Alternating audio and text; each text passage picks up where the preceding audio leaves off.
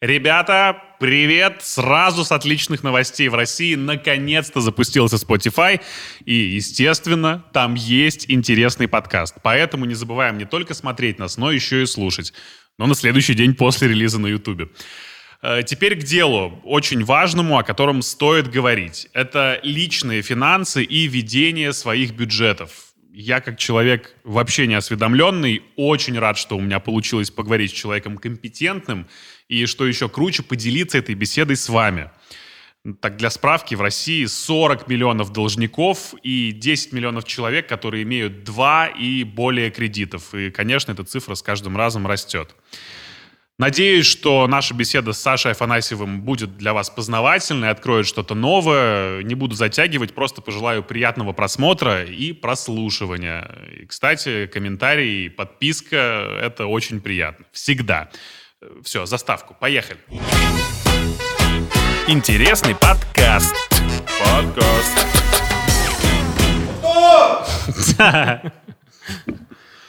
Почему меня всегда так это забавляет, я не могу понять. Привет, Саша. Привет. Я очень рад тебя видеть. Взаимно. Э, большие ли у нас проблемы с э, ведением личных финансов э, в России? Слушай, ну, по моим наблюдениям, я думаю, да а, все-таки, как это, а, ну, я общаюсь с огромным количеством людей, я провожу также образовательные программы, и у многих людей проблемы. Проблемы в том, что нет правильного отношения к деньгам. И вот как ты правильно начал в эту сторону говорить, да, что либо человек относится к деньгам как к какому-то абсолютному злу, да, и есть определенные мешающие установки, да, там богатые все бандиты, богатые все злые. Ага. Или наоборот, есть такой абсолютизм по отношению, там, я люблю деньги, там, я, люб, я живу ради денег, да, и, собственно, вот тут такие противоборствующие стороны идут. А на самом деле, ну, у многих людей проблемы с деньгами, и при этом деньги это являются вообще таким, знаешь, ну, витальным ресурсом в нашем обществе сегодня, да, и на деньги мы можем удовлетворить достаточно большое количество наших потребностей. И с моей точки зрения надо просто выстраивать отношения с ними, такие рабочие. Вот именно. Короче, я профан полный. Да. Э, хоть и э, благодаря своим родителям как-то я научился понемногу, но откладывать, чтобы на черный день мне... А ты говорил, что бабушка тебя бабушка, научила откладывать. Бабушка прекрасная. Знаешь, да. люди старой формации, они сэкономят на еде. Ну, ты, наверное, уже это, долларовый миллионер уже, наверное, да? Нет, конечно, нет. Они, Почти. Они, они сэкономят на еде, но денежку положат в банк. Да. Все вот что-что, но с этим у них проблем нет. Э, сегодня задача такая. Мы э, про сложные вещи должны донести нашим зрителям и слушателям простым языком. Надеюсь, что у нас с тобой это получится. Смотри, насколько я знаю, статистика говорит о следующем. В России 40 миллионов должников. Mm-hmm. Ну вот примерно так было, может быть, там год назад. 10 миллионов людей имеют аж по два кредита. С чем это связано вообще? Что, в, чем, в чем проблема? В чем проблема, почему люди в долгах сидят? Да. Ну, слушай, я проводил такое а, небольшое исследование, потому что, ну, чтобы ты понимал, а, сегодня я, слава богу, выстроил достаточно здоровые, продуктивные, хорошие отношения с деньгами, но 3-4 года назад у меня были большие проблемы, а, у меня была куча долгов, куча кредитных карт, а, то есть, ну, просто вообще возня полнейшая Почему была. у тебя было Вот, и когда этого? я понял, что так жить больше нельзя, так жить больше нельзя, потому что есть определенные желания, мечты, как бы, а вот ну, с такими моделями поведения так долго длиться не может, да. Я начал изучать. И первое, допустим, ну, я как бы копнул, допустим, в историю, да, там, не знаю, 17-й год, да, там прошла революция, да, там, а, бедные раскулачили буржуев, богачей, да, так. все, супер. Сразу пошла негативная история про деньги. А, забирали имущество, ссылали в ссылку, и пошли разного рода установки, да, вот опять же, негативные установки по отношению к деньгам. А дальше в 90-е годы появился телевизор, а, и по телевизору показывали сериалы. Какие сериалы показывали обычно? Ну... Либо бразильские, ну, ну, подожди, окей, это, по-моему, было в 2000-х, бригада 2000. Бригада. Ну, это 2000-е бригада, уже, да, бандитский Петербург. Бумер, там, бандитский Петербург, там все Ну, это все-таки начало 2000-х. Это про 90-е, но в 2000-х. Ну, то есть, да, да вот эта культура 90-х в 2000-х, да. И, собственно, тоже там показывали, что деньги находятся у бандитов, да. И, соответственно, ну, я, допустим, будучи ребенком... А сейчас не так, я извиняюсь. Слушай, ну сейчас очень много известных ребят, там, не знаю, там, Паша Дуров, там, Илон Маск, такие все созидательные, успешные, да, вот, э, тоже формировалось определенное отношение. То есть я все, говорю, все, кто уехал с России. Все, кто уехали, да.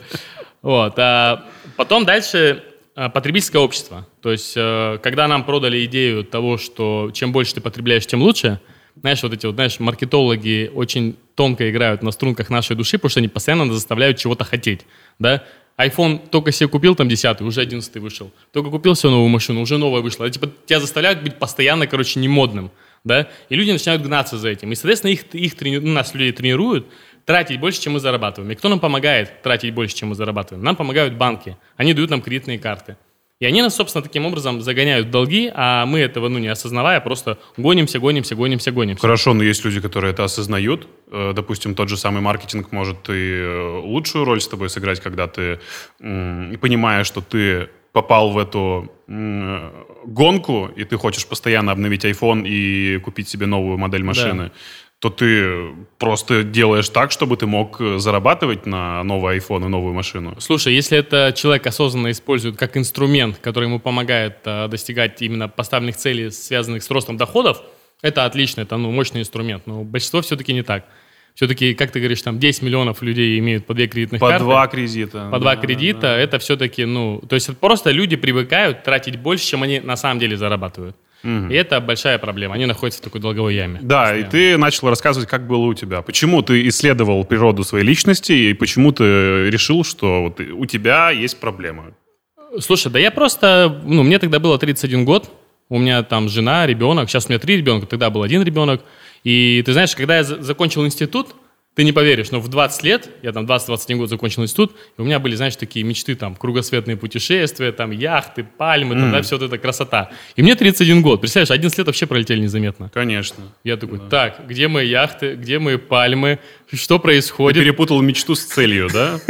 Как бы такой думаю, как это? То есть куча долгов позади, короче, знаешь, и нету той картинки, о которой я мечтал. И это меня заставило крепко задуматься, потому что я задался вопрос, а что в 40? И в этом плане я начал думать, окей, что я делаю не так? И я понял, что очень много делал неправильных вещей, связанных с деньгами. Например? Например, тратил больше, чем зарабатываю. Э, почему ты, э, мне даже интереснее больше вот что, ты был как раз-таки, как ты говоришь, неосознанным человеком. Ты понял, почему это с тобой произошло?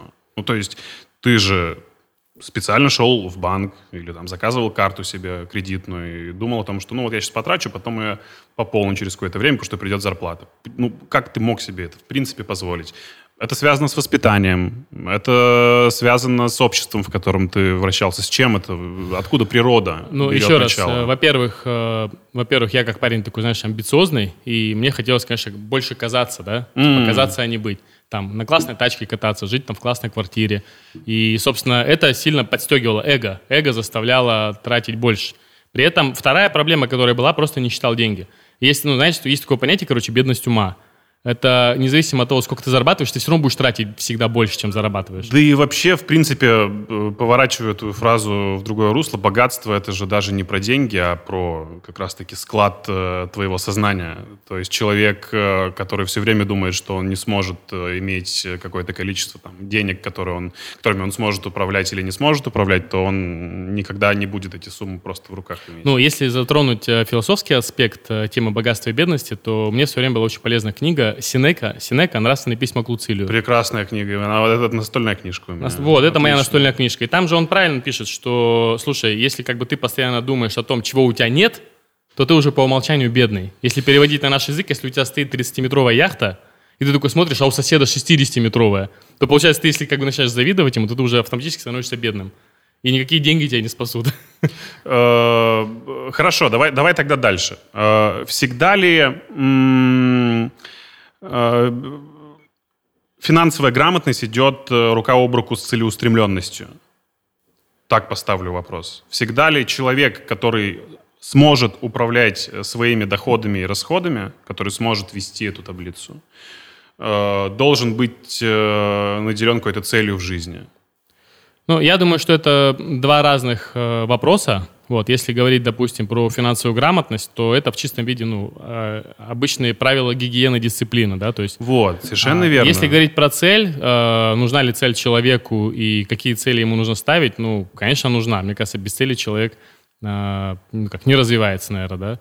Хотя есть, я знаю, что есть э, авторы, которые наоборот говорят, что можно и без цели жить, там просто болтаться по этому миру. Вот я с тобой вообще абсолютно согласен. Про гигиену ты отлично упомянул, потому что человек, который... Даже про... возьмем личную гигиену. Да. Когда ты позволяешь себе ходить, допустим, в дырявых носках в гости, или не менять белье, или не протирать пыль в квартире. Какой счет деньгам? Вообще ни, ни о чем даже речи не может идти здесь. Хорошо. Вот у меня есть ряд знакомых ребят, угу. которые убеждены в том, что если вот у кого-то есть деньги, так. то, скорее всего, либо он украл, либо он очень хитрый и где-то это все вымутил, обналичил, угу. либо ему помогли родители. Угу. Другого варианта не дано, что человек своим умом, что как-то он постарался, где-то ужался да. не купил себе, там, не знаю, лишних айфонов и месяц сидел на дождь. Ну, то есть у нас же, опять же, возвращаясь к э, предыдущим твоим словам, человек купит себе новый iPhone, но месяц будет сидеть на дошках только что эго потешить свое, правильно? Ну, еще и кредит возьмет Да, и, и казаться перед обществом да. кем-то другим, нежели быть самим собой. А, тоже ли это берет истоки из 90-х? Когда люди думают, что тот, кто богатый, и тот, кто сейчас может себе э, позволить определенное количество там э, всяких ништяков в жизни, он э, какой-то плохой человек обязательно. Ну, слушай, я думаю, что да. Я думаю, что в том числе идет оттуда, потому что там проходила вот эта приватизация, да, и действительно там ну, у людей не было возможности быть предпринимателем. Но чтобы ты понимал, если говорить вообще про предпринимательство как таковое, да, как, если говорить про предпринимательство, то это отличная возможность, э, ну, как управлять своим доходом, да, то есть mm-hmm. ты когда работаешь, допустим, в найме, да, там у тебя, там, не знаю, зарплата, там, если ты менеджер по продажам, у тебя есть процент, но в любом случае даже процент регулируется, чтобы ну, доход твой как бы находился в, определенных, в определенном коридоре. Да? Да. И все-таки многих людей привлекает идея быть предпринимателем. Угу. Если взять, допустим, э, историю развития предпринимательства у нас в стране, да, вот так вот, то, чтобы ты понимал, там 80-е годы это вообще было преступлением заниматься предпринимательской деятельностью. И у нас ну, только, только с 91-92 года вообще начались эти кооперативы, и стали появляться возможности. Я к чему это? К тому, что раньше не было возможности заниматься бизнесом и действительно зарабатывать. Сейчас мы живем в такое время, когда, ну, я там сам яркий представитель предпринимателя, да, то есть я сам начал бизнес там э, с нуля, можно сказать, своим партнером, да, и, ну, я являюсь хоро- ярким примером того, что я с нуля на, ну, начал достаточно хорошо зарабатывать. И, а стереотипы остались, то есть нету веры. То есть есть мнение о том, что там как-то не так, да, то есть невозможно. А когда ты начинаешь в этом вопросе разбираться и ставить перед собой цель, то сейчас достаточно большое количество разных профессий, фрилансеров, да, например, там, не знаю, сейчас много ютуберов, блогеров, да, ребята, которые начинают зарабатывать в десятки раз больше, чем человек, который, допустим, работает в регионе, там, на какой-нибудь зарплате. Переиначивая твои слова, э, мало читать, мало смотреть, надо еще и на практике применять. То есть почему так происходит, что ты вешаешь какой-то ярлык на человека состоятельного? Потому что ты сам не попробовав, ну, конечно, конечно, надо. Сейчас же огромное количество всяких тренингов, э, бизнес-тренингов, образовательных да, и на самом программ. Деле это очень большой скептицизм вызывает, конечно, потому что... Конечно. Ой, да опять эти инфо-цыгане. Слушай, ну, конечно, а всегда же, знаешь, это диванные критики, всегда можно сидеть дома на диване, пить пиво, короче, кушать чипсы и осуждать тех, у кого там что-то получилось. На самом деле у меня много примеров, когда ребята действительно начинали обучаться, заниматься. И сейчас, я, ну, и смысл в чем? Что сейчас есть прекрасная возможность в наше время действительно начать зарабатывать на порядок больше, чем, как бы, допустим, ты работал, допустим, в найме, например, да, ну, самостоятельно. Оказывая услуги, там, да, там, организовав свою команду какую-то, это, ну, то есть это реально, это находится в моей реальности. Я уверен на 100%, что какие-то зрители смотрят, и они говорят, да все это ерунда, ну, окей, ну, окей. Да, ну, если что, ребят, сегодня каких-то сверхоткрытий здесь вы не ждите. Мы будем говорить про те истины, которые, возможно, вы уже знаете, но языком более понятным, потому что я вот сейчас, слушая Сашу, сам что-то буду, наверное, для себя тоже немножечко ну, да. открывать и прозревать. Ну, вообще, вот э, если говорить про финансы, я всегда такое сравнение привожу, да, что вроде как бы, если человек хочет прожить э, полноценную, качественную, насыщенную жизнь, да, там, прожить, там, не знаю, сто лет, например, да, и так, осмысленно, ну, глобально это надо чем, ну, что надо сделать, да, какие условия надо соблюсти. Ну, первое, наверное, определиться с тем, чем ты хотел бы заниматься, mm-hmm. любимое дело, да? да. Я думаю, что для многих это проб... ну, проблема, и это тоже решается на самом деле. Самая большая проблема. Да, ну, это, это этим нужно, то есть надо искать свои сильные стороны и их развивать. Потому что а, многие копаются в том, чтобы, что мне нужно улучшить то, что у меня слабо получается, а на самом деле нужно усиливать то, что хорошо получается. Это первое. Второе. Нужно там заниматься регулярно спортом, да, чтобы там в 60-70 лет чувствовать себя хорошо, уверенно там кататься там на серфинге, на сноуборде, в идеале, да. А, третье. Ну, голова лучше работает, опять же. Голова, да, особенно если ты работник умственного труда. Да, Да, да. Заниматься регулярно спортом, правильно питаться и высыпаться. Да, вот они такие, там, четыре базовые вещи. Покажи мне, кто бы дисциплинированно исполнял эти вещи. Это э, вот все упирается, опять же, действительно. Мало быть э, человеком, который представил себе цель и мечту.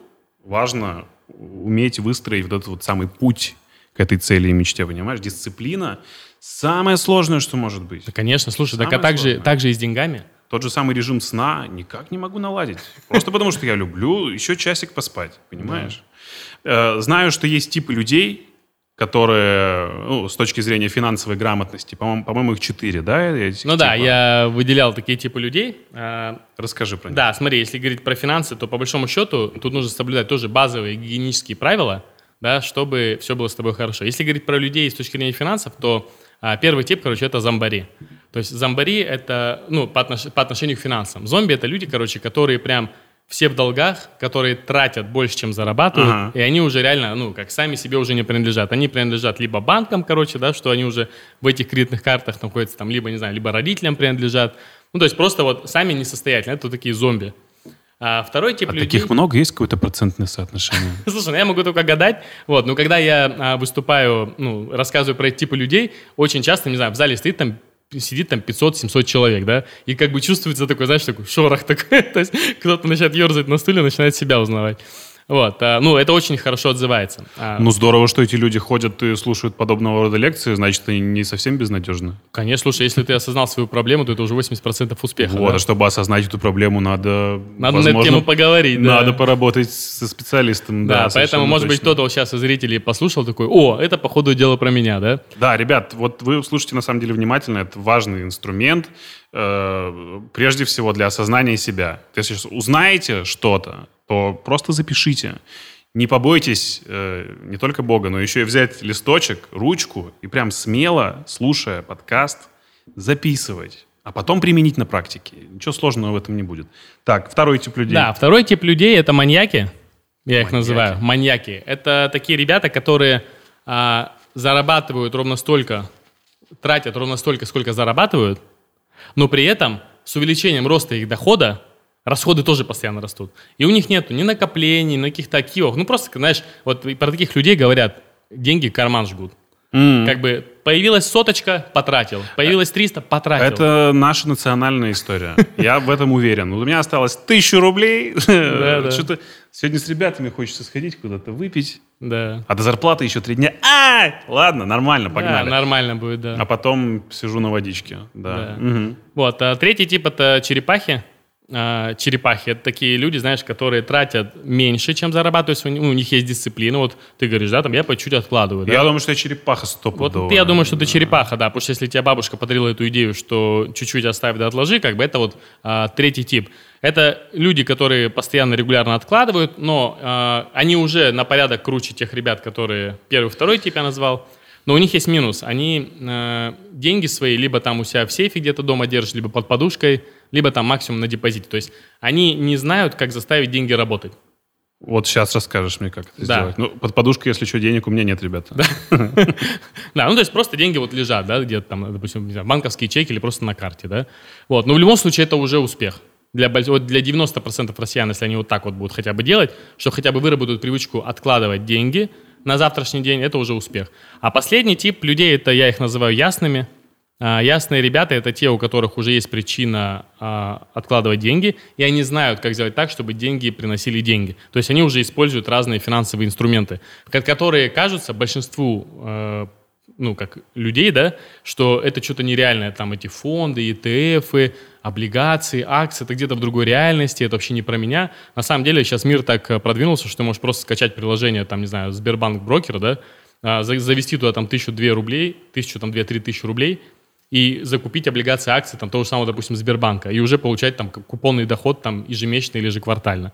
То есть это и есть, ну, это и называется заставить деньги работать, да, то есть когда а, твои деньги приносят там тебе, там, не знаю, там 8, 10, 12 процентов годовых. А всегда ли брокерские э, вот эти вот рынки э, приносят тебе какие-то дивиденды? Вот смотри, я сам, а, я сам стал инвестировать э, буквально там год назад, даже полтора. Ну, то есть, фактически, насколько я понимаю, как это устроено, ты доверяешь свои средства какой-то конкретной бирже. Биржа это называется? А, ты, ты открываешь брокерский счет на фондовом угу. рынке. На фондовом рынке, да. да.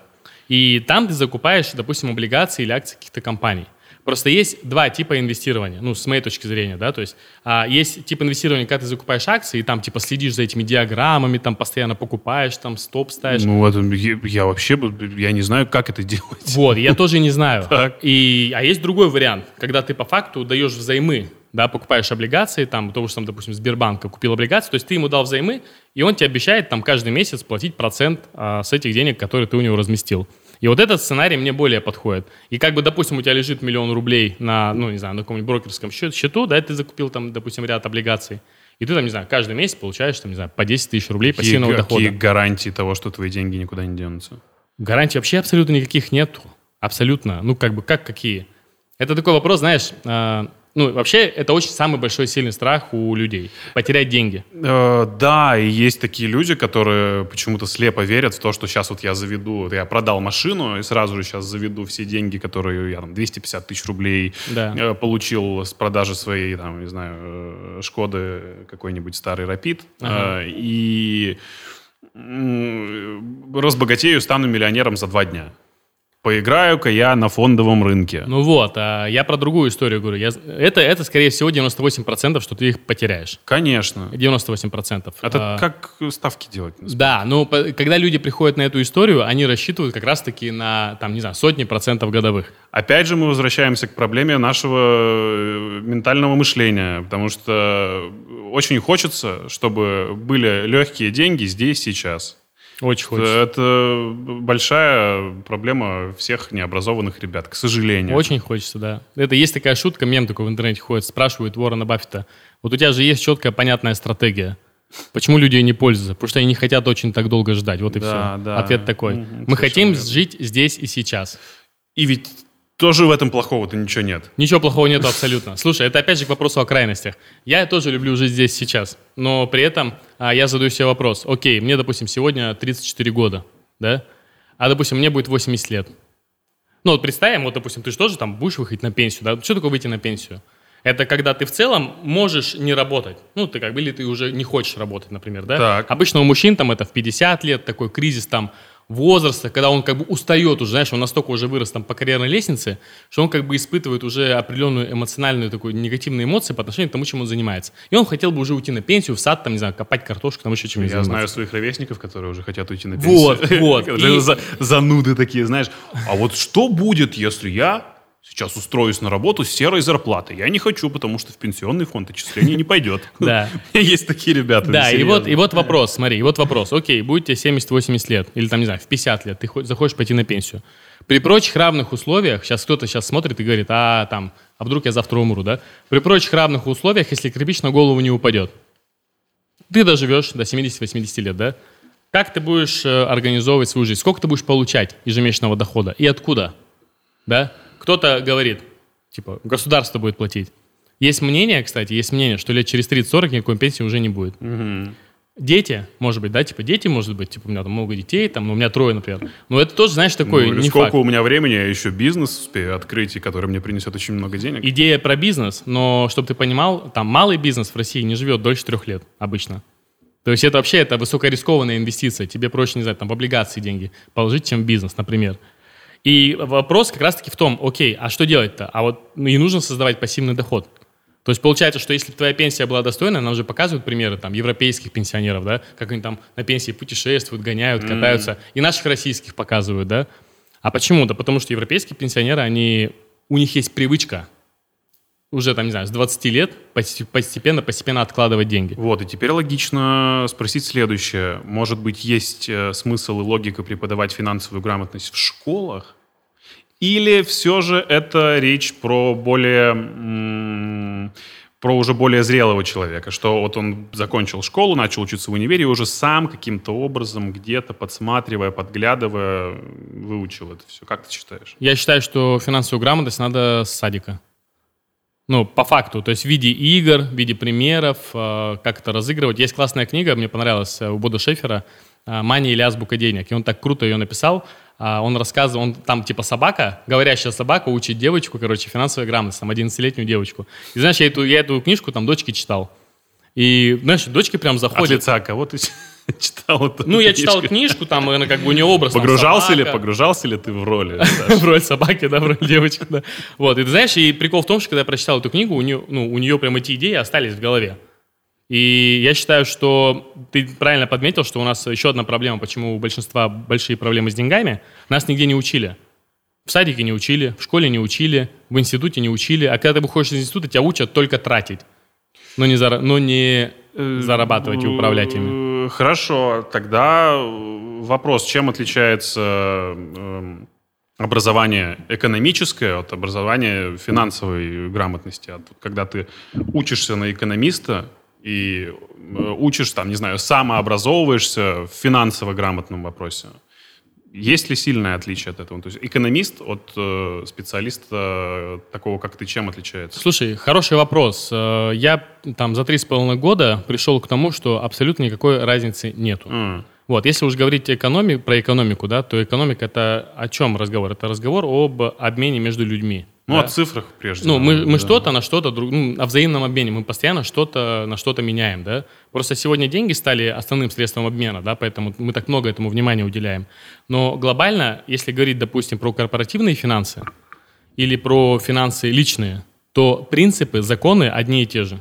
Реально. Поэтому никакой разницы нету. И если человек способен, будучи учась в институте, кстати, ну, если вот ты к этому говоришь, пять лет проучиться в институте и освоить корпоративные финансы, если он способен э, как это переносить на личные финансы, то это очень круто. Но тоже мало кто так делает. Я могу чем поделиться? Я могу поделиться определением богатства. Вот все время, когда я, короче, для себя узнал, что такое богатство, то это очень сильно помогло мне, и я думаю, что это будет очень полезно зрителям. Давай. Вот смотри. Определение богатства даю. Богатство – это не то, сколько ты зарабатываешь в месяц, а это то количество времени, сколько ты проживешь, если сегодня перестанешь работать. Ну, ты прям это... Ну, слушай, ну вот сейчас... Финансовый пастор. Да слушай, это вообще огонь. Э, прикинь, и формула очень простая. Прикинь, формула очень простая. Ты, короче, в числитель ставишь, типа, сколько у тебя есть накоплений в уме, да, ну, типа, там, в уме, сколько у меня есть накоплений, да, там, квартиры, машины в счет, ну, не берутся в счет, потому что ты на них либо едешь, либо живешь в них, да. Вот сколько у тебя в уме накоплений и делишь на сумму, сколько ты зарабатываешь в месяц. Ой, не зарабатываешь, а тратишь в месяц. И, короче, ты не поверишь, но когда я, короче, даю такое определение, в зале, знаешь, там кто-то там хи-хи, а я вчера умер, говорит. Или, или кто-то говорит, ой, а я после мастер-класса сегодня пойду и умру. Да? Кто-то посмотрит, скажет, ой, я сегодня умру. То есть идея в чем? Идея в том, что богатство – это то, сколько у тебя остается, да, то есть, ну, как бы копят, деньги должны копиться. И вот я, когда задал себе вопрос, думаю, а действительно, а сколько я проживу? И вот хорошая история, когда там ты можешь минимум год прожить, да, то есть, допустим, потерял работу, а у тебя как бы есть запасы денег, и ты можешь спокойно год прожить. Там, не знаю, кризис сейчас, да, долбанул там по экономике нашей страны. Да, много компаний посыпалось, потому что у них не было а, подушки безопасности, да. И вот если говорить про то, отвечать на вопрос, а как мне прийти, да, к тому, чтобы я был там не зомбарем, а ясным, да, ну, хотя бы черепахой, то есть определенные, ну, этапы, шаги, которые надо совершить. Вот, класс. Сейчас мы об этом с тобой будем говорить, об этих самых шагах. Вот я живу в регионе. Да, Вот у меня зарплата 20 тысяч рублей. так, Как мне откладывать с этих 20 тысяч рублей? Хорошо, даже если у меня зарплата 35 тысяч рублей, то мне же еще и хочется в свое удовольствие пожить. Я не Да. хочу откладывать, я хочу сходить э, выпить каждую пятницу и субботу. Я хочу поесть и иногда покупать себе кроссовки по акции. И все. Я думаю, что первое, э, вот вообще, короче, если вступать на путь финансовой грамотности, то первое, это надо ответить на вопрос «зачем?». Зачем вообще мне вся эта движуха? Потому что если, допустим, то, как ты говоришь, допустим, мне кайфово там по пятнице выпить пивка, там, да, там в субботу, ну, как бы, может быть, и не надо ничего откладывать, окей, живи здесь, сейчас, кайфуй, наслаждайся. Ну, правда. То есть нет, как бы я ни в коем случае не настаиваю на том, что это, типа, всем нужно обязательно. Нет. А если, допустим, у человека есть ответ на вопрос «зачем», вот, допустим, для меня в свое время, опять же, был четкий, понятный ответ на вопрос «зачем». Опять же, я, будучи там отцом троих детей, да, там жена, у меня дети, чтобы ты понимал, через 10 лет пойдут в институты. Первый, второй, третий. И, знаешь, Ты вопрос в том- специально так сделал. да, они прям так и пойдут. И через, понимаешь, через 10 лет они пойдут в институты, и у меня вопрос, а в какие они институты пойдут? А какой им смогу организовать, ну, как я, как отец, да, как заботливый отец, какой им мог- смогу организовать образование? Это первое. Второе.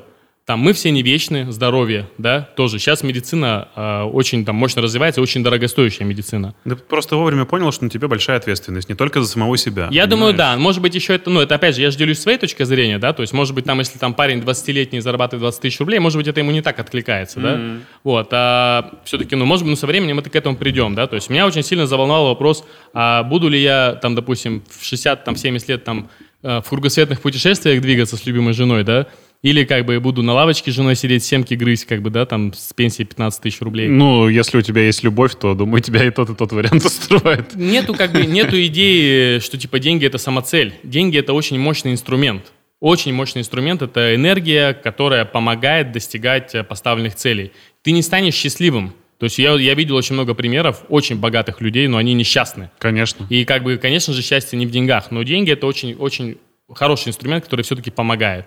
И вопрос в том, отвечая на твой вопрос, э, как мне откладывать, э, тут ну, нет идеи в том, как откладывать. Как бы, если ты ответил на вопрос, зачем тебе это надо, то первое, это вырабатывается привычка. Не знаю, там есть книга там «Самый богатый человек в Вавилоне», не помню автора, там он типа рекомендует там 10% откладывать от дохода, например, да. То есть много есть разных методик. Самое главное, чтобы появилась привычка в принципе откладывать. Mm. Если отвечать на вопрос, а стану ли я там, не знаю, там миллионером, если я буду там зарплатой 15 тысяч рублей откладывать там по 500 рублей, ну не станешь.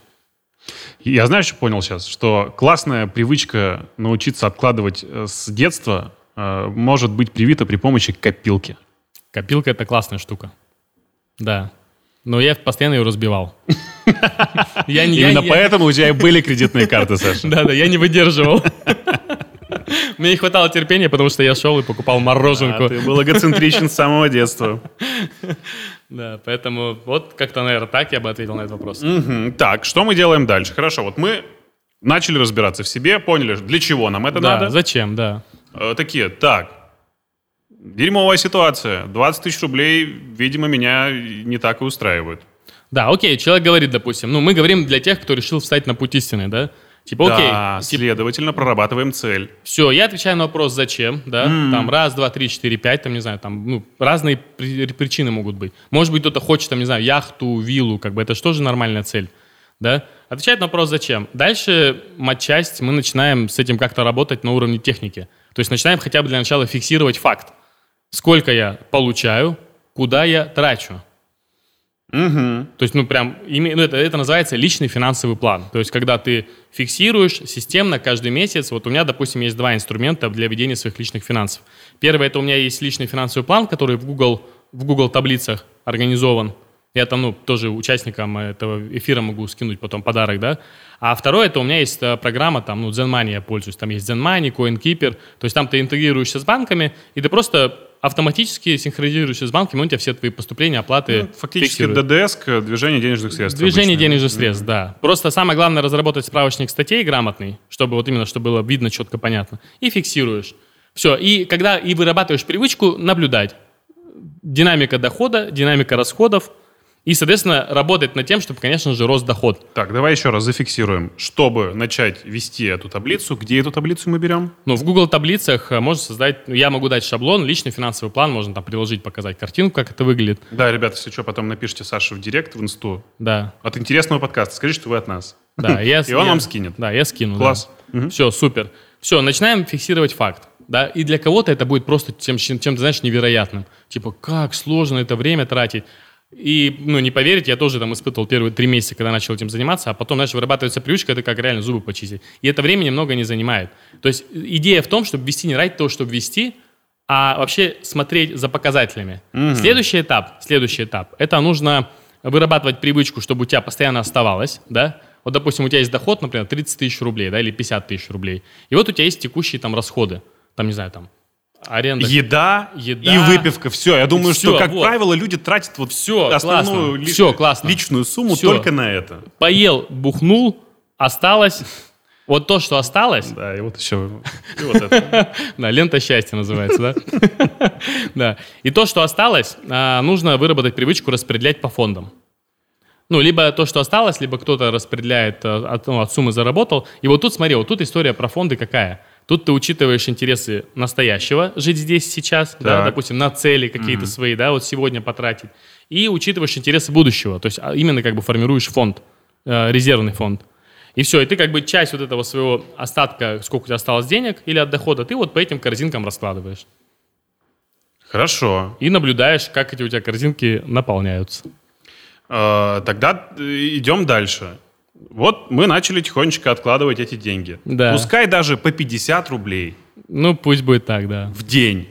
Это немного, но с этого можно начать. Ну, даже можно. если у тебя, ну, Ну, я- конечно, звучит не вдохновляюще. Неважно, но хотя бы с этого можно начать для того, чтобы понять, что ты это можешь делать, чтобы опять же выработать Как привычку, привычка, потому да. что ты, опять же, зарабатывая немного, я прекрасно понимаю, что это такое, это очень страшно, но ты хотя бы видишь, что у тебя что-то остается, и ты можешь э, Ну, Я правильно понимаю, что у тебя такая привычка уже есть? э, откладывать в день? Нет, да зачем в день? Вообще, в раз в месяц. Не надо каждый день. Зачем в день? Я думаю, что у меня как раз-таки э, мои расходы не превышают доходы. Так. Вот. Именно поэтому я, ну, как-то свободно могу сосуществовать. Ну, я в том плане, что у тебя вот копятся деньги. Да, они остаются просто. Какое, какая-то часть остается. Какая, вот я просто, правда, не всегда знаю, какая. Бывает, что я просто могу себе что-то позволить, и я такой, а, и покупаю. Мгм. Просто, чтобы себя побаловать и порадовать. Да. А бывает так, что ты... Ну, что в нули или в минус у меня что-то давненько, не помню, что такое. Мгм. Поэтому... Ну, то есть есть такой риск, у тебя, получается, есть такой риск, что если у тебя нету, допустим, фон- ну, принципа фондирования, то есть риск того, что ты, а, тачку купил, и как бы все под ноль, да, получается? Вот, кстати, насчет тачки очень хороший вопрос, потому что многие люди ведь очень путают э, полезные активы и Да. неполезные. Да. Э, у большинства людей машина считается в голове, ну, опять же, среднего класса, чтобы это Да. полезный и нужный актив. Да. Хотя по факту это актив, который, ну, он не будет тебе приносить денег, если ты еще и в кредит взял эту машину.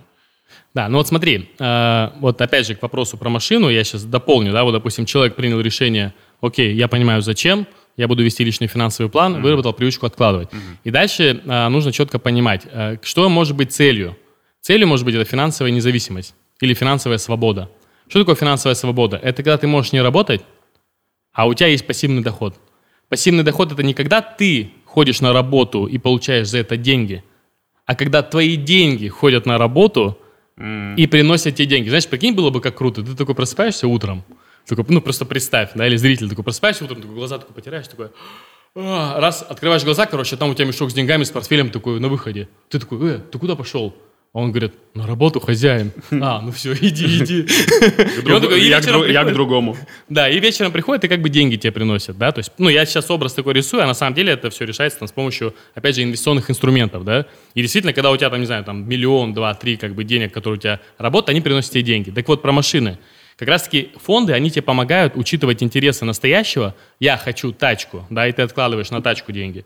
И в то же время ты учитываешь интересы будущего. Я хочу, чтобы в будущем у меня был пассивный доход, который будет, который будет давать мне возможность не работать, если я этого захочу. Вот это же есть большая разница. Я не хочу работать, но я не могу не работать, потому что я умру. Жрать будет нечего. Или я могу не работать, но я работаю, потому что меня прет, мне нравится, но при этом у меня есть пассивный доход, который в любой момент мне позволит не заниматься работой. Вот, поэтому, если про машину говорить, то тут всегда нужно балансировать, учитывать интересы и будущего, и настоящего. А как купить машину? То это надо зарабатывать на машину. Так, мой рассеянный ум немножечко э, начинает приходить в тонус, да, но тем не менее я, я стараюсь, Саш. Да. Так, мы э, подошли к тому, что мы уже откладываем все тихонечко. У нас есть таблица, которую ты мне отправил в инсте. Так, у нас есть э, какие-то небольшие деньги, которым мы начали вести учет Да. и себя заставили просто для того, что мы хотим меняться в лучшую сторону. так. Что дальше? Как эти деньги, которые ты откладываешь, хотя бы через какое-то время э, научить работать? Первый шаг – это создать подушку безопасности. Поясни. Подушка безопасности – это то количество денег, которое позволит тебе не работать минимум год. Ну, то есть есть разные варианты, там кто-то говорит 6 месяцев, кто-то говорит 12 месяцев.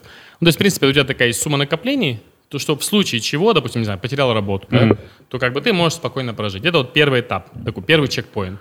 Все, допустим, да, допустим, ты, не знаю, там, типа тратишь там, не знаю, 30 тысяч рублей, да, и, допустим, 300 тысяч у тебя есть там на счету, на депозите там или на карте, вот, который ты можешь хранишь, да, в самом доступном месте. Так. Как только у тебя появляется подушка безопасности, допустим, первые 300 тысяч рублей, все, и ты понимаешь, что все, эта сумма есть, ты начинаешь формировать инвестиционный фонд. Вот тут ты уже начинаешь, там, допустим, появились у тебя 10 тысяч рублей, 20 тысяч рублей, 30 тысяч рублей. Все, ты можешь смело идти, допустим, не знаю, в Сбербанк, открывать там брокерский счет, там, либо Сбербанк, либо Тиньков, там, ну, любой банк. А у меня, допустим, в Сбербанке открыто, да? Все, открываешь брокерский счет, скачиваешь приложение, с карты переводишь туда деньги, э, проходишь э, какой-нибудь там курс по инструментам, по облигациям, по акциям, и все, и начинаешь туда заводить деньги. То есть ты настаиваешь на брокерском счете? Нет смысла открывать какой-то личный обычный вклад в банке э, и под там, не знаю, 4% годовых? Не, можно, можно на депозите, просто в облигациях там ну, доходность чуть больше в процентах. Но чтобы уметь управлять облигациями, ты должен как-то какой-то минимум прослушать информацию. Конечно, конечно, да? надо разобраться с этими А-а-а. инструментами. Вот, ну, что для меня, допустим, очень важно, как для предпринимателя, да, э, я понимаю, что мое внимание очень дорого стоит. И мое внимание очень важно, чтобы оно было направлено в бизнес. И когда я, заш... когда я сформировал свой инвестиционный капитал, ну, формирую, он формируется постоянно, да, то есть для меня было критически важно, чтобы туда тратить внимание, не знаю, раз в квартал, там, один час, два часа. Угу. Вот для меня это было критически важно. И я нашел это инструмент, это облигации. То есть я на бизнесе своем, допустим, зарабатываю, да, ну, это мой активный доход, и там я получаю свои, там, не знаю, сотни процентов годовых. А вот это консервативный сценарий для меня, да, то есть, ну, как бы там небольшая доходность, но при этом деньги мои начинают работать, приносить мне новые деньги. И все, я вообще не парюсь. Есть как бы другие ребята, которые там следят за этими графиками, заморачиваются. Ну, допустим, это другая стратегия. Вот, э, но я просто к чему? К тому, что когда люди начинают играть в эти графики, они рискуют потерять деньги. И действительно, как бы этот страх у многих присутствует. Угу. А моя, моя точка зрения такая, блин, просто постепенно, постепенно формируй инвестиционный капитал и наблюдай, как у тебя будет расти пассивный доход. Так, смотри, еще раз, давай про давай. облигацию. Вот на, на примере для тупых. На примере давай. 10 тысяч рублей. Да. Я положил в... На брокерский, на брокерский счет, счет в Сбер. Да. Что с этими 10 тысячами рублей, рублей может быть через месяц? А, какой там какой процент тебя гарантирует? Ну, что, там что 7, это? 8, там 9 процентов годовых угу. обещают за то, что твои 10 тысяч рублей лежат. Там обычно шаг в тысячу рублей, там, допустим, одна облигация там стоит там тысячу рублей, 1100. То есть там, ты можешь ты... докупать в процессе? В процессе, да, хоть каждый день докупать. Все, и ты постепенно-постепенно докупаешь, и просто задача наблюдать за тем, как у тебя появляется пассивный доход. Вот я, допустим, отслеживаю два показателя. В своем личном финансовом плане я отслеживаю два показателя – которые мне говорят о том, что у меня все четко. Это первое, как растет мой собственный капитал, что как бы я его не проедаю. Да, вот, допустим, вот у тебя пример, ты, допустим, копишь, копишь, копишь, копишь, психанул, свадьбу сыграл. Mm. И как бы, опа, опустошил весь свой капитал, да, или копишь, копишь, копишь, психанул там, Porsche Cayenne себе купил. То как бы ты по факту, те деньги, которые тебе приносят деньги, ты как бы взял и, ну, обрубил, да. Капитал и личный бюджет – это синонимы? Нет, личный бюджет – это инструмент, а капитал – это то, сколько у тебя есть накоплений ну, своих личных. Так, хорошо. Вот. Угу. вот, и, соответственно, э, первый показатель я отслеживаю, как растет мое богатство. Второй показатель я отслеживаю, как растет сумма моего пассивного дохода. Так, я понял. И какой процент от активного дохода она занимает. Понял? То есть, допустим, ну не знаю, например, там 100 тысяч рублей, допустим, я зарабатываю активного дохода, а 10 тысяч рублей я получаю пассивного дохода. Я вообще ничего не делаю, а десятка прилетает, например, да? Все, у меня 10% от моего активного дохода – это пассивный доход. Угу. Вот. И все, я понимаю, что если эти показатели два растут, то значит я все делаю правильно. В рублях ты хранишь деньги? А, я храню в рублях, но в будущем я буду еще диверсифицировать э, в долларах и в евро. Вот расскажи мне, почему э, нам показывают курс именно долларов и евро? Почему важно следить именно за этой валютой, а не за какой-нибудь там, не знаю, иеной? Или за... Баты, тайские баты. Да, или, или, может быть, за... У нас какая самая, одна из самых дорогих валют? Это в Британии, насколько Мне я кажется, помню, британские, да? да, фунты стерлингов, да, насколько да. я знаю. Почему, допустим, фунты стерлинги не актуальны у нас? Ну, слушай, ну потому что это мировая валюта, ну что, доллары, они захватили весь мир и в них мерят. А, кстати, если отвечать на вопрос, э, почему нужно диверсифицировать. А, мой очень хороший а, знакомый, Игорь, он финансовый советник, он говорит, я, говорит, э, как понять, говорит, что ты как бы живешь в бедной стране? Это когда ты приезжаешь со своими рублями куда-нибудь в Европу, ага. конвертируешь их, И как бы ты в стране у себя как бы найти рубли король, а там как бы ну, для тебя это просто очень дешевое, ну, очень дешево. А ты веришь в укрепление нашей валюты? Да слушай, я что-то, честно, в этим вопросом не занимался. Прямо так. Нету сформированного мнения, потому что я этот вопрос не изучал. Вот. Э. Ну, то есть, вообще, в идеале, логично так делать, чтобы у тебя были накопления и в рублях, и в долларах, и в евро. Я думаю, это самый да. идеальный расклад. Ну, вообще, да. Да, я думаю, да. Угу. Много, много кто так советует. Так, окей. Э, у нас есть э, Сбербанк, у нас есть деньги, которые мы положили на брокерский счет. На брокерский счет, Так. Да. Какие и еще? Закупили, и закупили облигации. Они закупили облигации. Все, и наблюдаем, как приходит пассивный доход. Хорошо. А, и, и тихонечко туда докладываем по тысячу рублей э, в неделю, например. Ну, например, да. Все зависит от того, кто сколько зарабатывает. Но и, соответственно, а следующий вопрос, который стоит проработать дальше человеку, да, вот опять же, кто смотрит и говорит, а я зарабатываю 15 тысяч рублей, а я зарабатываю там 20 тысяч рублей. Угу мне там что там откладывать, да, как бы понятно, что откладывать там по 500 рублей каждый месяц, там особо там, ну, не, не, не накопляешься, да. Так. И действительно очень большой риск, соблазн того, чтобы лучше купить машину, квартиру в ипотеку, как бы деньги эти потратить. А, я всегда рекомендую так, э, инвестируйте, с одной стороны, финансовую независимость, да, с другой стороны, в свое образование.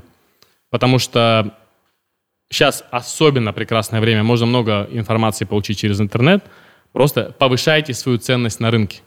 Делайте так, чтобы вам хотели платить больше. А и вам будут хотеть платить больше, когда вы будете область э, ответственности своей расширять и быть полезными ну, больше людям. Угу. Вот. Либо занимайтесь бизнесом, либо растите по карьерной лестнице. Ну, то есть работайте над тем, чтобы ваш доход рос.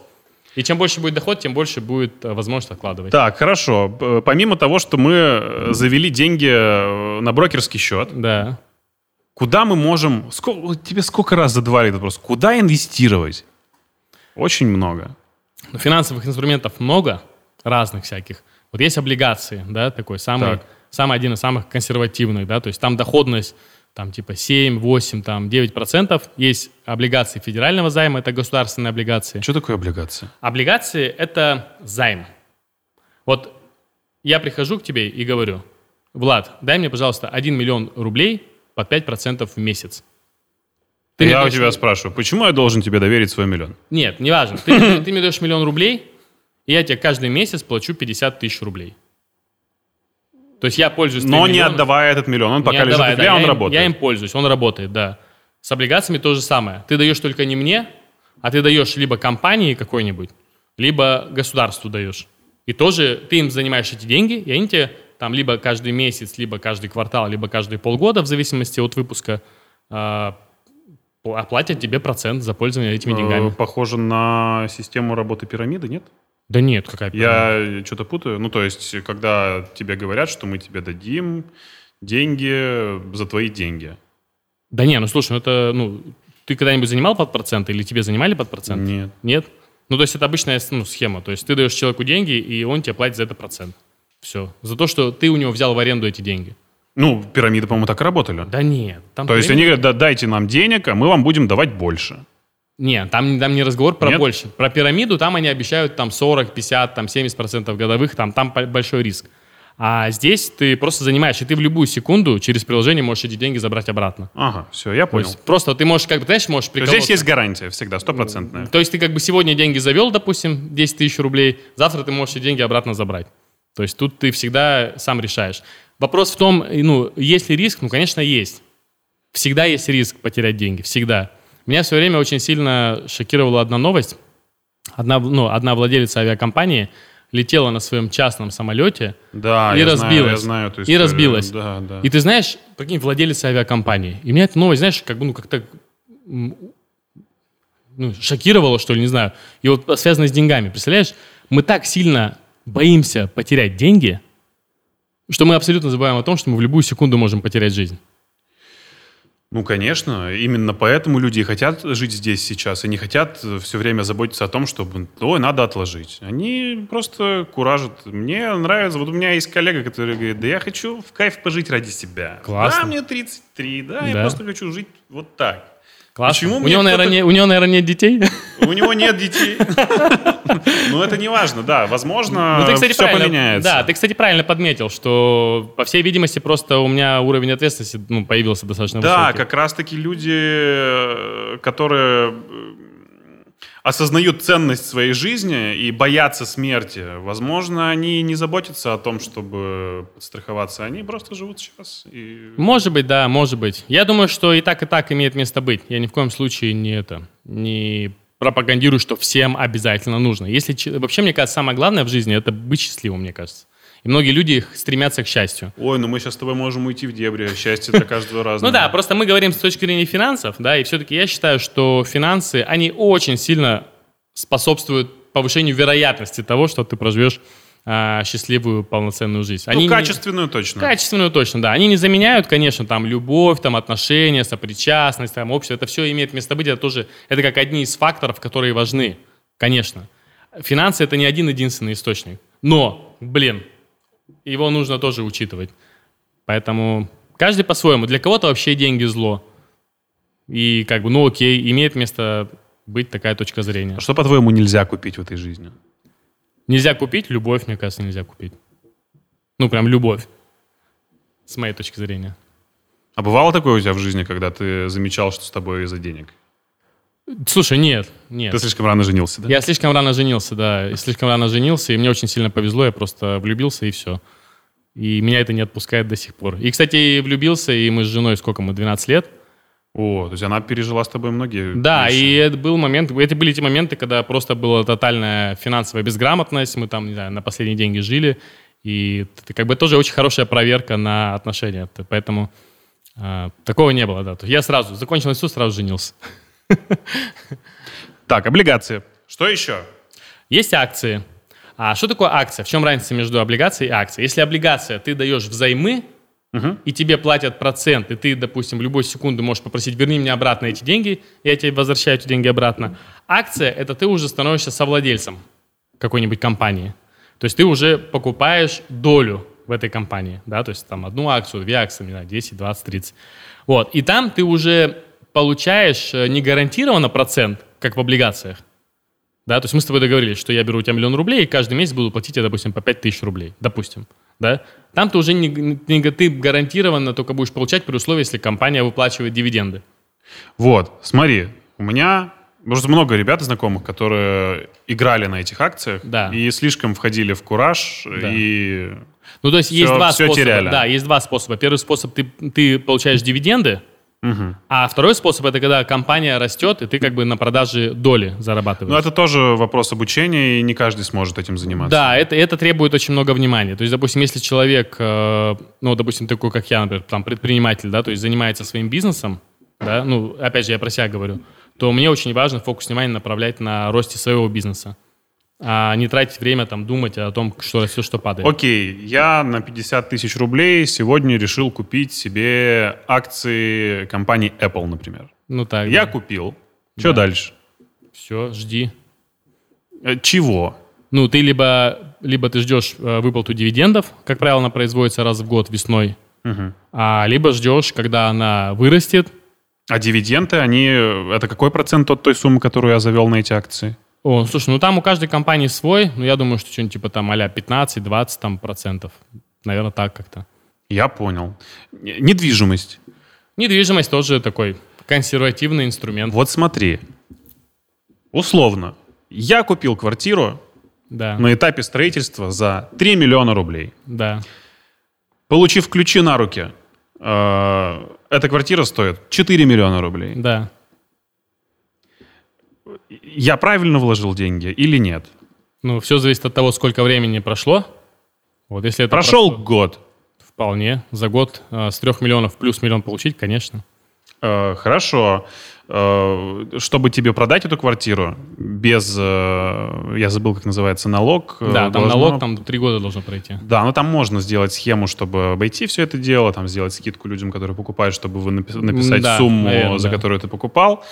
Но, э, тем не менее, что дальше делать с этими деньгами? Ну, продал Все, квартиру. ты, зафиксировал сделку. Все, Так. было у тебя 3 миллиона, стало 4. Хорошо. Аллилуйя, Код- поздравляю. То есть дальше ты можешь это разбросать по банкам также. ну, все зависит от того, какую ты для себя выбираешь стратегию именно ин, работы с инвестиционным своим капиталом.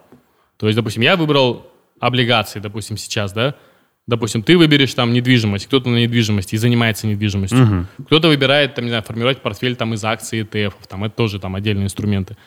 И прикол в том, что нельзя одновременно везде, ну, как бы так, везде быть. То есть им надо прям знаешь, заниматься.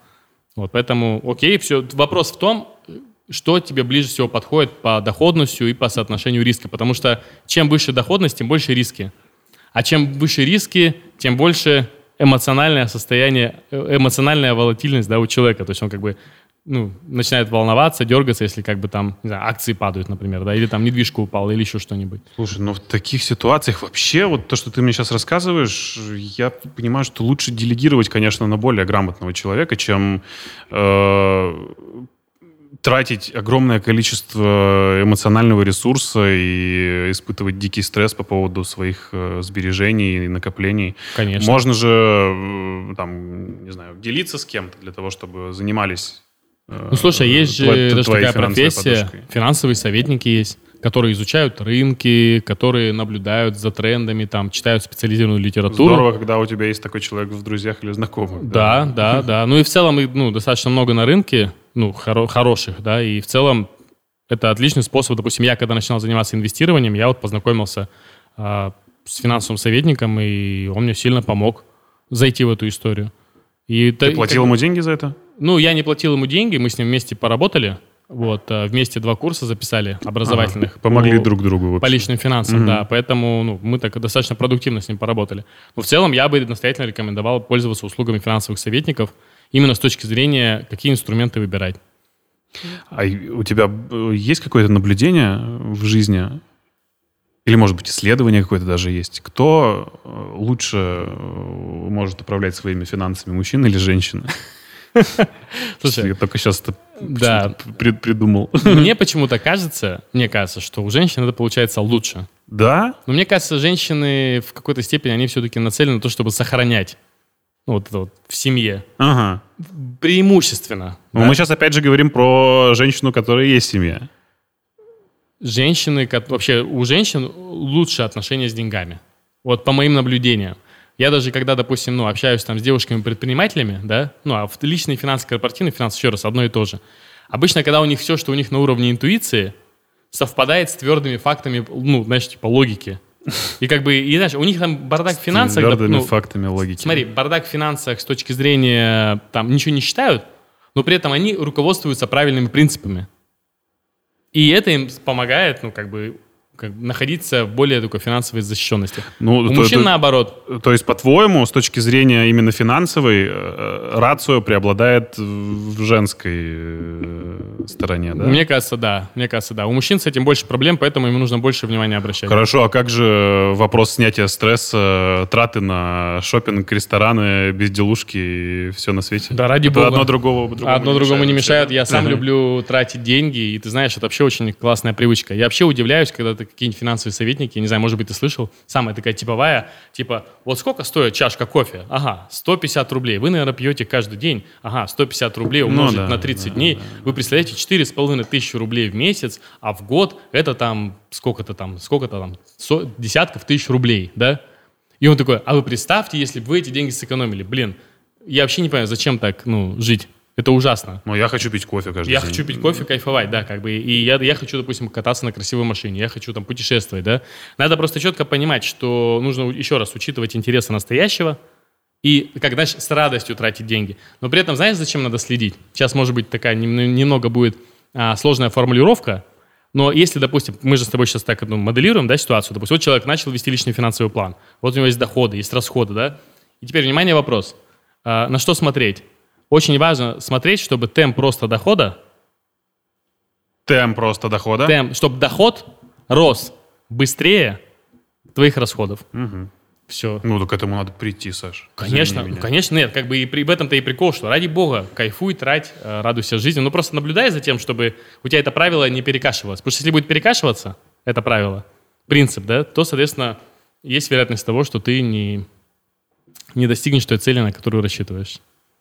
Я у тебя еще спрошу про э, твою концентрацию, про то, делаешь ли ты какие-то практики в этой жизни для того, чтобы быть более сфокусированным на чем-то. Практики? Э, да, но это чуть позже. Э, еще один нюанс по поводу вложений и сбережений, который меня очень сильно покоробил. Я вспомнил про криптовалюту. Так. Ведь это очень рискованная история. Была всегда, а сейчас тем более. Так. Но, тем не менее, есть люди, которые продолжают э, и верят в то, что там либо биток, либо какие-то другие крипты будут расти. Что ты думаешь по этому поводу? Ты знаешь, э, я этот вопрос вообще не изучал осознанно, да, то есть даже когда там был этот супер хайп, там мои там ну, друзья-предприниматели, там много кто-то повходили, повыходили, кто-то успешный, кто не успешно. Может, ты понимал риски или просто неинтересно? Мне это не интересно, да. То есть я понимаю, что если мы говорить про мои рискованные стратегии, связанные с зарабатыванием денег, это бизнес. И я понимаю, как я в этом проявляюсь, как я себя чувствую, и в целом я беру достаточно высокий уровень риска на себя, да, то есть, ну, чтобы ты понимал, там, в моей компании сегодня работает там 88 человек, и там через год а, планируется там 200 человек. И я понимаю, что риски достаточно высокие и в этой области. А, это, ну, для меня это крипта, битки, это все для меня рулетка, ну, в чистом виде, лично для меня. И это не соответствует моему эмоциональному комфорту, который, вот уровню, который мне нужен. Я понимаю, что если, то есть крипта это высокие риски, и я себя буду чувствовать очень плохо, Все время думая если о том... там что-то будет Мгм. происходить не то, что может, что может происходить. И, соответственно, я очень забочусь о своем эмоциональном состоянии, да, и я достаточно получаю эндорфина в бизнесе в своем, ну, как бы кайфую, да. И мне наоборот, мне важно, чтобы формировалась такая, знаешь, тихая гавань в плане там и консервативных историй. Вот, а поэтому я его не изучал, этот вопрос. Значит, все-таки для тебя деньги — это про тотальный контроль все же. Как ты к этому выводу пришел? Ну, потому что ты сказал, что для тебя важна эмоциональная стабильность в этом плане, что ты должен знать, что происходит с твоими деньгами, какие там скачки, выше, А, ниже. да, кстати, да, слушай, ты правильно подметил, молодец. Да, да, мне очень важно чувствовать контроль над ситуацией, управлять, да. Ты же к этому как-то пришел. Что Ну. тотально уметь контролировать, это, опять же, сложно. Контролировать, управлять. Э, Как я пришел к управлению? Вообще тема управления это является предметом моего профессионального исследования. Ага. То есть вообще я, Расскажи. я изучаю все, что связано с управлением. Мгм. Вот, ну и в большей части это связано с бизнесом, с бизнесе. Я изучил э, достаточно большое количество профессиональной литературы на эту тему. И в целом, да, что такое контролировать, если вот так вот простыми словами? Это иметь способность начать, изменить, закончить. Начать, изменить, закончить, да? Так. Начать, взять чашку, изменить, перенести поставить. Все. Ну, это так, совсем упрощенный вариант, да? Да, спасибо. Мне вот как раз это и нужно было. Вот, супер. А, И вот, собственно, мне все нравится. То есть я чувствую себя хорошо, когда я чувствую контроль над ситуацией. Управляю этим. Э, Есть такая книга, э, слишком она, по-моему, попсовая, но, тем не менее, мне показалась любопытной. Я периодически ее э, перечитываю Джона Кэха. Называется «Подсознание может все». Слушай, что-то про нее раза три уже слышал. По Вот ходу дела- смотри, по ходу да. дела нужно ее прочитать уже. Да, но я почему-то думал, что ты в теме. И Я её не читал. э, насколько ты веришь в силу этого самого подсознания, в силу настроек, которые ты можешь себе сам заложить и установок, и энергии денежной, которую ты можешь привлечь этими самыми установками. Понимаешь, о чем я, да? Да. Когда ты визуализируя, как бы это банально и уже вот здесь э, не- это не звучало пафосно, мы ведь действительно сами можем спрограммировать то, что через какое-то время станет нашей реальностью. Даже те же самые, не знаю, по 500 рублей в день откладывать. Мы можем это представить себе? Можем. Да. Мы можем почувствовать э, деньги в руках, закрыв глаза и медитируя, например, просто там, сидя с закрытыми глазами 5 минут. Можем. Так. Ну, а ты сам как веришь в это? Конечно. А, Просто, ну, опять же, на примере того, что есть сейчас у меня здесь, я, пусть это пока не, небольшое, маленькое предприятие, так. но оно получилось, потому что То есть ты когда-то... когда-то об этом думал? Я постоянно об этом думал. Так. Я продолжаю думать об этом глобальнее. И, допустим, когда мне говорят, да, да че, что ты себе представил? BMW, Mercedes. Я Так. такой, ну, ребят, пусть это для вас звучит смешно, но Так. почему нет? Почему я должен думать о э, Renault Captur? Да-да-да. Я хочу сидеть в этой машине. Просто потому, что я так себе представил. И мне кажется, что если люди начнут... э, Я понимаю, как это сложно. Я понимаю, что ты не можешь взять такой, сейчас вот, э, и, и- и представить себе эту картинку. Нет, Да. нифига, подобного у тебя это не получится. Ты все равно должен каким-то образом пе- перенастроить себя, заставить себя поверить в то, что ты можешь находиться в такой парадигме жизненной, что ты можешь оказаться в этой схеме, что ты можешь эту формулу воплотить в жизнь. И тогда, возможно, у тебя получится. То есть, опять же, возвращаясь к практике, Да. люди читают такие книги, читают. Скептически относятся? Конечно же, да. Почему? Потому что не применяют на практике. Именно. Ну и ты сам ответил на самом деле на этот вопрос, потому что я, допустим, э, с этим профессионально работаю в своем бизнесе, опять же, да, на уровне практики. То есть, что, ну, то, про что ты сказал, по факту это рисовать идеальную картину, да, то есть то, как, где я буду там через определенный промежуток времени, ну, просто чем да, я буду заниматься. это интегрировать себя в какую-то новую, жизнь. новую да. реальность, да. И вот, вот ты нарисовал эту новую реальность, допустим, да, это там такая точка Б, да, к которой ты должен прийти. И по факту, что является мостиком-то? Мостиком являются Действия. последовательные шаги, Ну действия, да. да. которые ты совершаешь. И люди, которые в это не верят, они просто сидят, а, они просто не делают действий, то есть они не простроили маршрут. Даже если они прочитали, им это понравилось. Конечно, Даже если они конечно. посмотрели, господи, прости, эти фильмы были «Секрет». Ну, их много, этих фильмов. Да, да. Слушай, в этом плане я считаю, что это работает. Это как инструмент работает, но это должно подкрепляться матчастью. Это должно подкрепляться действиями, и ты не поверишь, но для многих людей, если уж мы говорим на на эту тему, является большим ограничением это нежелание меняться. На многих влияет мнение окружения. А что обо мне подумают? А что обо мне скажут? А что обо мне подумают мои родители? А что обо мне подумает моя жена там, да, или там друзья? И вот очень часто многие так и остаются на этом уровне. Они как бы ну, не хотят переходить. Потому что очень часто это связано с разрушением каких-то старых моделей поведения, привычек, может быть, потому отношений что, даже. Потому что здесь мы э, боимся быть сами собой. Понимаешь? Что обо мне подумают, это страх быть самим собой. Да. Вот и все. То есть ты не можешь отпустить какую-то придуманную самим собой же иллюзию восприятия тебя в глазах других людей для того, чтобы что? Чтобы не выглядеть дураком. Не ну, выглядеть значит, дураком, да. ты сиди и не выгляди дураком, зарабатывая 20 тысяч рублей. Да, ты не поверишь, я, мы когда начинали свой проект, э, ну, вот, «Нескучные финансы», да, то есть это аутсорс финансового директора, э, ты не поверишь, но три года назад э, там окружение предпринимателей, знакомых, там, друзей, они говорили, что, аутсорс финансового директора, да ты что, проще же в команду взять, там, в компанию взять. Что вы придумали? Вы будете нанимать финансовых директоров? То есть, ну, было полное сопротивление. Потому что логичнее нанять человека Ну, типа- компанию и пусть себе работает. Ну, типа, да, а то, что, ну, а по факту, что, что произошло, да, прошло три с половиной года, сегодня с нами работает там больше ста компаний на постоянном сопровождении, не только из России, а там а, Белоруссия, Украина, Казахстан, Польша, э, Чехия, да, русскоговорящие, и там работает в нашей команде там 80 человек, из них там 50 финансовых директоров, которые несут пользу клиентам. И сейчас те ребята, которые говорили раньше, они такие, вы красавчики. Обожаю таких людей. Обожаю. Круто, когда в тебя не верят. Да. Потому что именно это заставляет э, меняться. Не то, что к лучшему, просто меняться. Когда ты меняешься, значит, ты растешь. Это все взаимосвязано. Э, Ты практикуешь медитация, йога? Что-то ты делаешь? Концентрируешься на чем-то? Смотри, э, если говорить про чем я занимаюсь, я занимаюсь йогой, но йогой я занимаюсь, э, я занимаюсь, если говорить про здоровье, я занимаюсь йогой и функциональными тренировками. Ага. Вот, но йога для меня не как э, способ духовного какого-то наполнения, а именно как способ, чтобы тело было просто гибким, ну, гибкое и сильное. Вот у меня есть как бы две установки, связанные там с моим здоров- с физическим здоровьем тела. Гибкое, сильное тело. Ну, то есть это больше про физику для тебя, чем про духовность. Да, про ду- да, больше про физику. Что касается духовности, я глобально ответил для себя на вопрос, там, типа, зачем мне все это дело. А, и если говорить про то, ну, что меня учит концентрироваться, это чтение книг. М. Вот э, я просто, я очень люблю читать. Я постоянно в свободные минуты, это, ну, я могу это назвать своим любимым хобби, да, то есть и чем больше я читаю, тем больше я погружаюсь. Вот для меня вот сесть и читать книгу и внимательно, сконцентрированно ее изучать, для меня вот это, наверное, скорее способ такой медитации.